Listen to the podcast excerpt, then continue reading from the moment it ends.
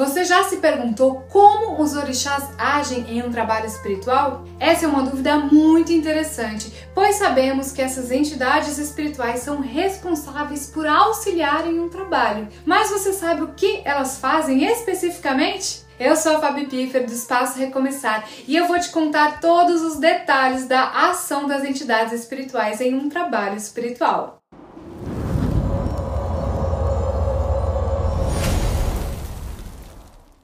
Se você não sabe muito bem o que são orixás, eu recomendo que você veja primeiro um vídeo aqui do canal onde eu conto tudo sobre os orixás. Eu vou deixar ele aqui nos cards, tá bom? Dito isso, vamos entender agora como essas entidades espirituais agem em um trabalho espiritual. Primeiro, entenda que cada trabalho espiritual é único e tem uma intenção diferente. Por isso, a ação dos orixás também muda de acordo com essas características. Por isso, eu vou te contar como é essa ação em alguns trabalhos espirituais, como a amarração amorosa o adoçamento amoroso, o afastamento de rival e a limpeza espiritual, por exemplo.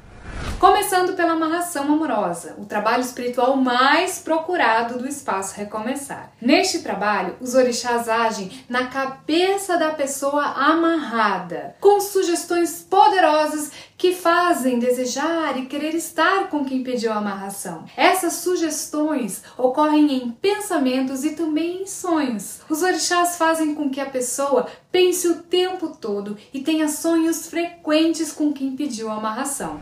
No adoçamento, a ação é bem similar, só que os orixás agem para que a pessoa que será adoçada receba uma dose maior de tranquilidade, paz, harmonia e leveza em sua vida. Os pensamentos e sonhos que ocorrem ao longo do trabalho também é a ação das entidades espirituais. Mas nesse caso, o foco está no equilíbrio das emoções e em tornar a pessoa mais acessível. Podemos dizer que outros trabalhos, como o casamento espiritual e a união amorosa, possuem ações bem parecidas com isso também, tá bom?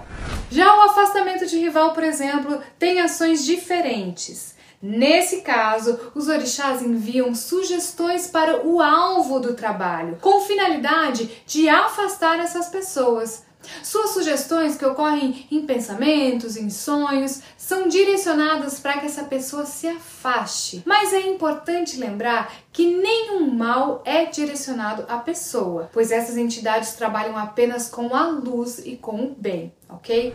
E por último, outra ação que é um pouco diferente é o da limpeza espiritual. Nesse trabalho, os orixás agem nas energias da pessoa, eliminando da vida toda a negatividade presente e atraindo a positividade. Os orixás também abrem os caminhos bloqueados da vida da pessoa e promove um equilíbrio em todos os aspectos, indo desde o espiritual, emocional e físico.